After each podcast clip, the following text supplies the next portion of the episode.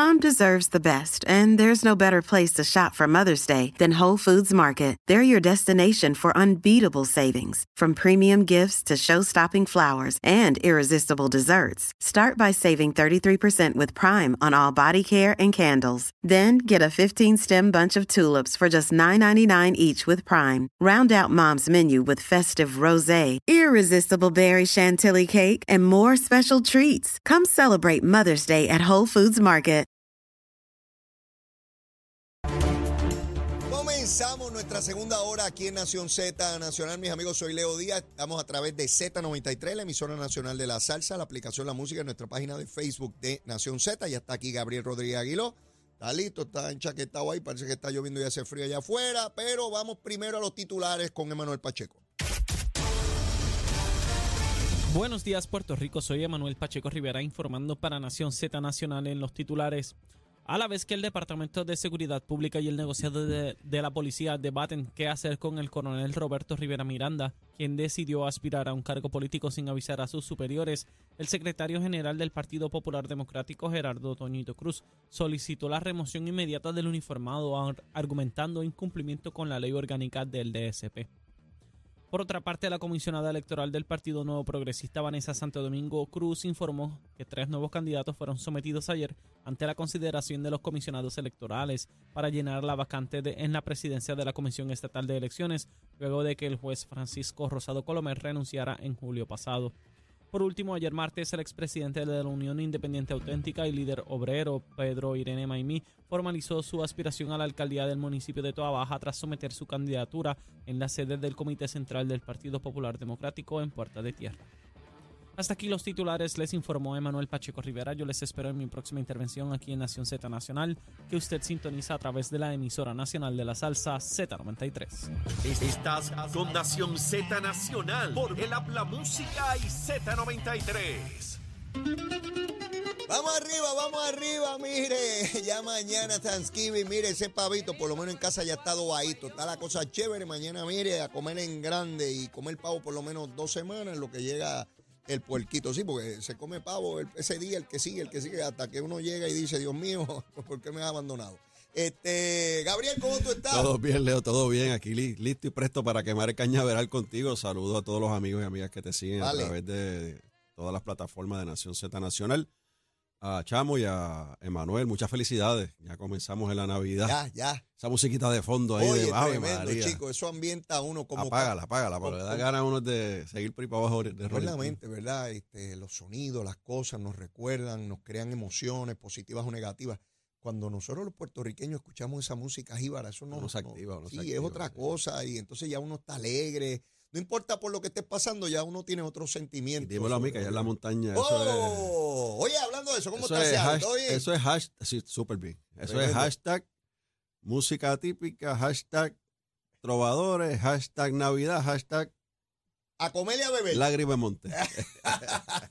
a pasarla bien. Oye, ¿cómo está eso por toda la isla? Porque pues esta Navidad es un poco distinta porque está inmersa en el proceso de erradicación de candidatura, la efervescencia de candidatos, de partidos, eh, de campaña. Eh, ¿cómo, ¿Cómo va la cosa? Bueno, yo, yo no he querido ver el calendario, lo estoy viendo ca- cada dos días para no bloquearme, pero ciertamente hay, hay erradicación de candidatura a los alcaldes particularmente que lo están haciendo en sus pueblos, ¿verdad? Quizás Ajá. nosotros como corremos por acumulación Ajá.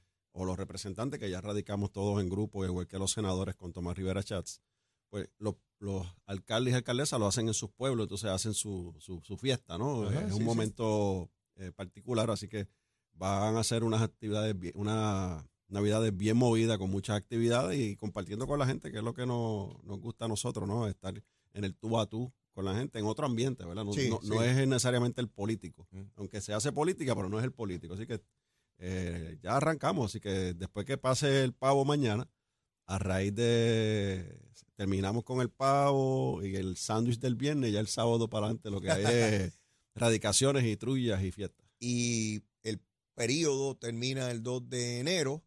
Eh, luego de ahí todavía nos queda Reyes, este, las octavitas, la fiesta de la calle San Sebastián, que son las que Correcto. de alguna manera ya entendemos que una vez concluye la fiesta, ahí acabó Y la esa Navidad. súmale la de Cataño, porque entonces tenemos el alcalde de Cataño que También. allí en, en la parte del malecón o en la parte de, de la, de Hay la fiesta costa. a ambos lados de la bahía. Correcto, así que se combinan las fiestas por todos lados. Tremendo. Mira, eh, Gabriel, ah, en los titulares, entre otras cosas, destacaba Emanuel Pacheco esta situación con el coronel Roberto Rivera Miranda, eh, que está aspirando junto a Chemo, a Chamo, perdón, eh, A Memo, a Memo. Memo, a Memo. Memo está aspirando a, a alcalde de Arecibo Correcto. Y como parte de su plancha de legisladores municipales, el coronel Roberto Rivera Miranda se ha hecho disponible. Y esto ha creado una controversia, particularmente el Partido Popular dice que hay que sacarlo, destituirlo. Yo cuando escuché eso dije, pero qué disparate es ese, si aquí los funcionarios públicos tienen perfecto derecho a aspirar a, a posiciones electivas, maestros, policías, bomberos, Todos, todos, todos. los- los que sean. Eh, eh, ¿Con qué tiene que ver esta controversia? Pues mira, la controversia es que la realidad es que todo el mundo en Puerto Rico reconoce el valor, el compromiso, el trabajo que el coronel Rivera Miranda tiene con la policía de Puerto Rico y con la seguridad, ¿verdad? Con, el, ser- con ser un servidor, que que es un servidor público de excelencia. Fíjate que el coronel eh, Rivera Miranda nunca había sido cuestionado.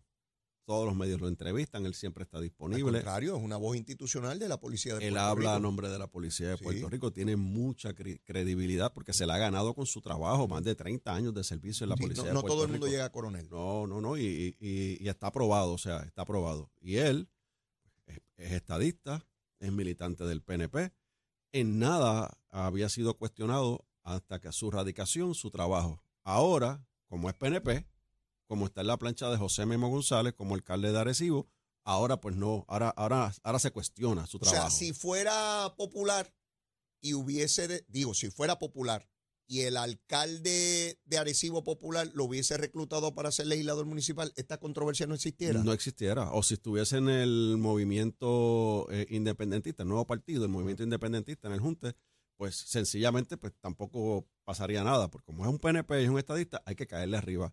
La, la ley no lo limita de la policía No de Puerto. Rico. El reglamento de la policía tampoco se lo impide.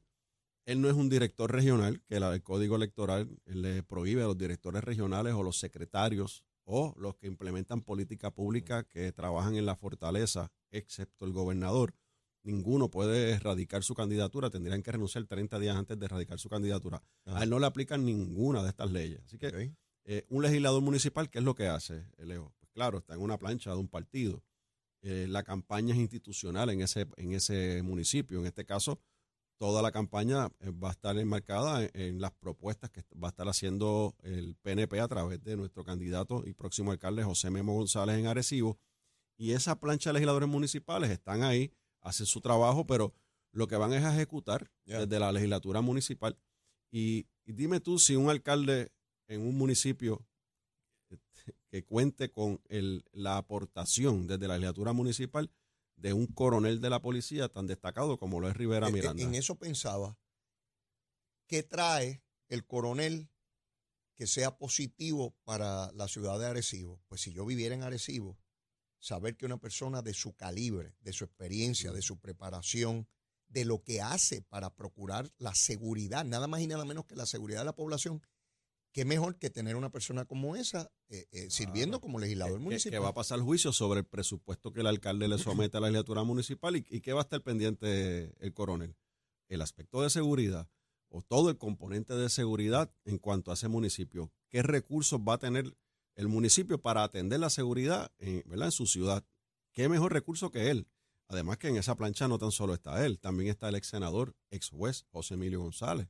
También está ahí. O sea, ah, José Emilio está en esa sí, plancha. le suma experiencia, a, ¿verdad? Que- a, que a fue- cabalidad. que- fue senador. Un excelente senador, Sí. un excelente juez, se retira y también eh, dio el paso al frente para colaborar en la transformación de Arecibo. Y otro, o sea, hay pastores en esa plancha, hay profesionales de la salud, hay de todo, o sea, hay comerciantes, hay cooperativistas ahí, hay líderes de las cooperativas, no tan solo de Arecibo, sino de todo Puerto O sea, que Rico. Memo hizo un esfuerzo gigante por reclutar el mejor talento y la mayor diversidad de Arecibo. de los diferentes temas importantes para lo que es el plan que él tiene para Arecibo. Así que esto es un cuestionamiento político y escucho a Toñito Cruz hablar sobre la ilegalidad y es el más pulcro y el más casto ahora, pero él tuvo un, un señalamiento crítico cuando fue alcalde porque se fue para un casino y utilizó la tarjeta del municipio para, para apostar en ese casino. Sí, eso fue público. Sí, entonces, ¿de qué está hablando Toñito? ¿Con, con qué, qué cara y qué moral tiene Toñito Cruz para estar haciendo señalamientos como este?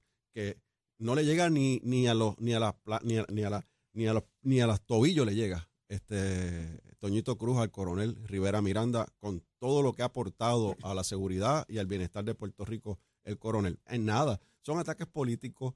eh, ellos tienen su casa llena de corrupción, llena de señalamientos. Tienen al alcalde de Ponce, que tú lo, lo traíste aquí. Tienen al alcalde de Mayagüez. eh, tuvo eh, el alcalde de Trujillo Alto. Están investigando en la Guadilla. Están investigando Guadilla, que lo, lo- lo- La Contralor la primera vez en la historia, ¿verdad? Que una cosa como esta pasa, ¿verdad? Que, que se certifica por un funcionario de alto nivel de la rama investigativa en Puerto Rico, que, ¿verdad? Ah, eh, la Contralor de Puerto Rico dice que sí, que están colaborando en una investigación federal contra el alcalde de, de Aguadilla. O sea, eh, pues, pues- pues tienen que tratar de tapar todo eso que ellos tienen atacando, ¿verdad? Lanzando fango contra funcionarios probo como lo es eh, Rivera Miranda. Así que Rivera Miranda se va a quedar en la posición. Yo aplaudo al, al secretario del DCP, a Alexis, eh, que ayer envió un comunicado donde tiene toda la confianza de él como secretario. Que el comisionado López también está en la misma dirección. No, no, no es que no hay cuestionamiento. Bueno, pues sí. es que no hay cuestionamiento. Si no hay violación de ley, no la hay, punto y se acabó. Y no hay Lo demás es una cuestión de preferencia, si te gusta o no que esté ahí. Lo que no puede hacer el comandante Roberto eh, Miranda, eh, Rivera Miranda, es en horas laborables Claro que hacer hay. expresiones políticas Ni estar en actividades o, políticas. o en su con un- su uniforme, ¿verdad? Este llegar a una actividad política. Eso no lo puede hacer ni él ni ningún policía. Nadie, ni- Y hay varios policías que están aspirando. O sea, hay, un- hay un policía que está aspirando en el sur de Puerto Rico, en el distrito 23, que también llega hasta Ponce que el policía es un policía comunitario, o sea, es un policía, ¿verdad? Este, es parte de la rama de la Está policía de aspirando Puerto a la Rico, Cámara. Está aspirando a la Cámara, pero eh, en su tiempo libre es un líder comunitario. Mm. Atiende a los envejecientes, atiende a las personas con cáncer, atiende a las madres solteras, ¿verdad? Eh, buscándoles recursos. Y es un policía, y él está claro de que él no puede hacer campaña con su uniforme. Y, y tiene que separar lo que es la política de su trabajo como todo como hizo público. Matías. Matías lo hizo igual. Y ahí Exactamente. tienes el precedente. De hecho, Matías es el precedente. Matías, eh, teniente de la policía, líder sindical de la policía, él hacía su trabajo eh, como Sí, policía, como había, líder sindical. había pasado por alto el caso de Matías. Claro. Y, Mejor y que ese no hay. no lo hay. Y luego de sus horas laborables, él salía a hacer su, su campaña Sí. política y salió electo. Mm. ¿Y, y qué está haciendo allí? Defendiendo a los policías, como tiene que ser, ¿verdad? Haciendo su trabajo, pen- pensando en su acción, ¿verdad? Él, él es bien estadista, es un líder de la estadidad. Él, él se, él, él se desvive por el tema de la estadidad, pero también está pendiente a todas las iniciativas que tienen que ver para mejorar la, el, a los, ¿verdad? las condiciones salariales y, y- y de retiro de los policías. Ese es Matías. O sea, ahí, tienes, ahí tienes a uno, ¿verdad? Un, un ejemplo vivo. Y hay otros más, o sea, hay un sinnúmero de policías que han aspirado. Entonces, por, por ser policía no pueden aspirar. Sí, es absurdo. Es absurdo. Así que nada, es, es pura politiquería. Enhorabuena, eh, yo me siento bien contento. El, eh, y algo bien interesante, ¿verdad? Porque aquí todo el- todo, todos estos amigos del Partido Popular están sufriendo una calentura ajena ¿Por qué? porque tienen esa folloneta Ajá. en contra de en contra de, de- de Roberto Rivera Miranda, pero la gente de Arecibo, Ajá, los de Arecibo, Ajá. están bien contentos. Están contentos de tener un recurso tan valioso como duda, él duda. dispuesto a colaborar, porque no, no todo el mundo lo quiere hacer. Porque yo sé que Roberto, eh, el coronel Roberto eh, eh, Rivera Miranda lo tuvo que haber pensado. Tan pronto salga mi nombre van a empezar los Oh, ataques. seguro, a balazo limpio. Y él no le importó y va para adelante, porque él va de frente. Y va, y yo sé que va a ser un extraordinario trabajo junto a Memo en Arecibo. Mira, eh, quiero discutir contigo un tema social que me parece muy importante. Quería hacerlo en la primera hora y no me dio tiempo. Tiene que ver con el abandono de los ancianos, que eh, se empieza a destacar como un tema que cada vez cobra mayor importancia por la gravedad del mismo. Todos sabemos eh, que estamos ante una sociedad longeva, cada vez eh, la población mayor es de, de la tercera edad. Y, y este asunto de los ancianos, te voy a, te voy a decir mi parecer. Cuando yo era legislador, eh, intenté crear una entidad para que atendiera este asunto y obligar al pago de pensión alimenticia a los hijos, a los padres. Eso ya estaba en el Código Civil, pero no se instrumentaba. Todos sabemos que hubo una época en Puerto Rico y en otros lugares del mundo donde estaban los hijos ilegítimos, los hijos que no se reconocían, los hijos bastardos. Hoy en día eso es una barbaridad. Nadie, todo hijo tiene que tener padre, punto. Pero no solamente tiene que tener padre, tiene que alimentar a sus hijos y el que no lo alimente va preso. Ese grado de urgencia y ese grado de, de severidad tiene que ser igualmente aplicado. Sé que va a tomar tiempo de los hijos hacia los padres. Es inconcebible que un ser humano que trajo unos seres al mundo a su vez, que son sus hijos, los educó, los echó adelante, cuando esté en la etapa más difícil de su vida, porque no se puede valer por sí mismo, hijos que tengan recursos, porque el que no los tenga no los tiene, pero el que tenga recursos, sencillamente se desentienda de sus padres y los deja a costa del Estado. Eso no puede ser. Cuando aquí empiecen a meterle caña de verdad a los hijos irresponsables, va a ocurrir lo que ocurrió con los padres irresponsables. Van a tener que cumplir. Y esto va a requerir legislación. Sí, Leo, y co- coincido contigo, parte de las propuestas que vamos a estar haciendo desde la Cámara del PNP en la campaña política va a ir dirigida a esta población. Nosotros vemos en las, eh, en las agencias hay recursos. Sí. El Departamento de la Familia tiene recursos. Los municipios tienen recursos a través de propuestas federales para atender su población en los municipios, que, que son los- los envejecientes que están solos en sus casas, le llevan alimentos, le dan cuido, las famosas amas de llave, entre otros. Pero yo lo veo eso desparramado, como que cada cual brega con su crisis según sea su situación, pero no hay una coordinación. Y nosotros tenemos que establecer política pública para eso, en primer lugar, ¿verdad? Para atenderlos. Que no sea solamente el municipio con los recursos que tenga o la sí. propuesta que pueda tener acceso a nivel federal, que el Departamento de la Familia, que tiene recursos, también eh, puedan trabajar en conjunto con los municipios, sino también tienen que haber consecuencias. Es inconcebible que se deje a una persona, y está pasando mucho, Sí, sí. en los hospitales, los llevan a la sala de emergencia, Y los tiran allí. los dejan allí y una vez los hospitalizan se van y no aparecen. Pues aquí tiene que haber consecuencias. Tiene que haber consecuencias sobre, sobre sus familiares, tiene que haber consecuencias sobre lo- los hijos o los nietos, los que sean responsables, ¿verdad? En esa, en esa cadena familiar de ese adulto mayor. Nosotros estamos encaminados a eso, vamos a hacer propuestas específicas sobre ese tema en coordinación con diferentes organizaciones que atienden a esta población. Me da tanto coraje esto porque Es frustrante. Eso, visto- eso habla mal de la, eso habla mal de la, de- eso habla, habla habla mal de Puerto Rico. tú, tú sabes lo que es que un hijo o hija, o varios, tengan los recursos para atender a su padre, a su madre o a ambos. Los tiren al olvido, esas personas pasando mil vicisitudes y necesidades, y ellos esperando a que se mueran para poder disponer de los bienes de la casa o de la cuenta Pasa de banco. mucho, pasa mucho, Y sí. entonces aparecen cuando se murieron los viejos. Entonces, dame acá la casa. Entonces pelean entre sí. No se veían, pero entonces pelear entre sí por repartirse la casa, el carro, los bienes que sean, la finquita, el solar, la- lo que sea. Eso es insostenible. La cuentita de la cooperativa. de la sí. cooperativa, lo- a- eh, ahí se matan, se arrancan los cuernos por, por lo que dejaron los viejos. Mientras tanto, que se fastidiaran, no tenían que comer. Cuando yo corría para alcalde en el 2016, que visité tantas y tantas comunidades, es triste, eh, eh, eh, Gabriel, porque esto se da a todos los niveles socioeconómicos. Esto no es meramente en un sector socioeconómico. Yo vi personas mayores cuyos hijos tenían muchos recursos que sencillamente no pasaban ni siquiera a ver si estaban vivos.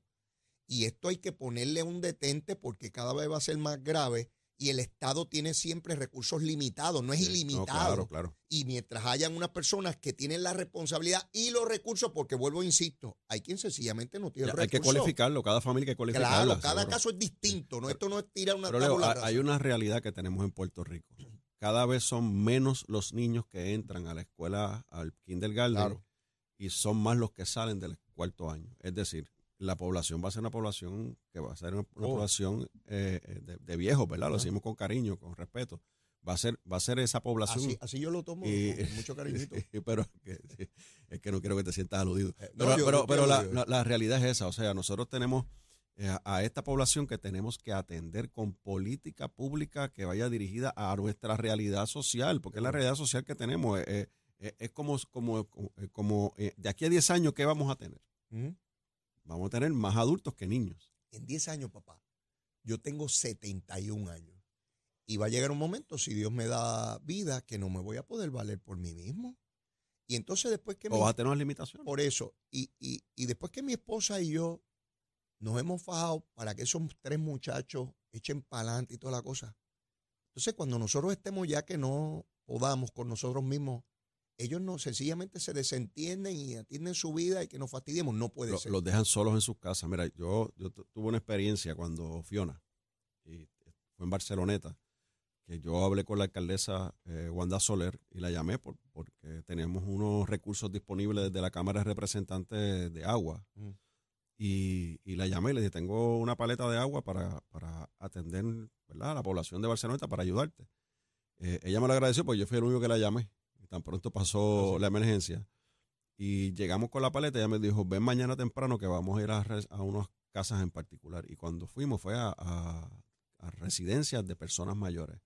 Y encontramos casos críticos, o sea, eh, críticos por, por la condición. No era que estaban abandonados, sino que son, son casos críticos de personas encamadas que su familia los atendían, no es que no los atendían, pero, pero uno se, y, y- y es bien chocante, ¿verdad? Eh, uno imaginarse que estas personas mayores que están encamadas, que hay familias irresponsables, no estoy hablando de esos casos, ¿verdad? Estoy hablando de, que, de lo que hemos visto en los Sí, sí. últimos días, que, que uno, uno ver esa persona encamada y que los, los, los hijos van cada dos días, pues, cada tres días a ver, o los, ¿verdad? Los, los familiares a ver cómo están, le dejan los alimentos cerca de la, de De la, la cama, cama. el agua cerca de la cama, ¿sabes? Es una cosa absurda, ¿verdad? Eh, y pasa, pasa, Claro. pasa, pasa más de lo que uno piensa. Así es. Y, y hay que atenderlo. Qué bueno. Eh, pasa a todos los niveles de la sociedad. Me alegra saber que tengas ese grado de conciencia sobre este asunto y cuando tengas la oportunidad real, el poder para, para mover legislación en esa dirección, pues que así lo haga Así y, lo vamos a y- y estaremos, ¿verdad? Para, para pasar juicio y, y lanzar nuestras ideas sobre, Claro, sobre claro. ese tipo de cosas.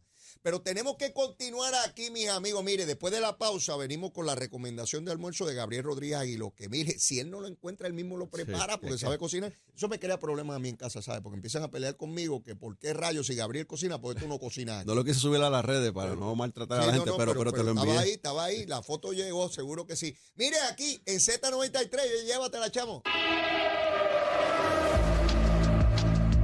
Buenos días, Puerto Rico. Soy Emanuel Pacheco Rivera con el informe sobre el tránsito. A esta hora de la mañana ya ha comenzado a reducir el tapón en la mayoría de las carreteras principales del área metropolitana, como es el caso de la autopista José de Diego desde Bucanán hasta el área de Atorrey en la salida hacia el Expreso Las Américas y la carretera número 2 en el cruce de la Virgencita y en Candelaria en Toa Baja. También más adelante entre Santa Rosa y Caparra. Por otra parte, la 165 entre Cataño y Guaynabo en la intersección con la PR22, así como la PR5, la 167 y la 199 en Bayamón y la 176, 177 y 199 en Cupey. Por último, la autopista Luisa Ferré entre Montelledra y Río Piedras y más al sur en Caguas. Hasta aquí el reporte del tránsito. Ahora pasamos al informe del tiempo. Para hoy miércoles 22 de noviembre, el Servicio Nacional de Meteorología pronostica para todo el archipiélago un día parcialmente nublado y lluvioso. Se esperan chubascos pasajeros en la mañana entre intervalos de sol, mientras que en la tarde se esperan aguaceros para toda la isla.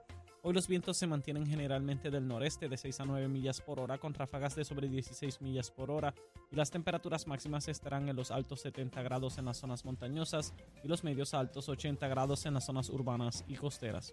Hasta aquí el tiempo les informó Emanuel Pacheco Rivera. Yo les espero en mi próxima intervención aquí en Nación Z, que usted sintoniza a través de la emisora nacional de la salsa Z93. Hablándole claro al pueblo. Nación Z Nacional, soy Leo Díaz. Buenos días a todos. Leo Díaz en Nación Z Nacional por la Z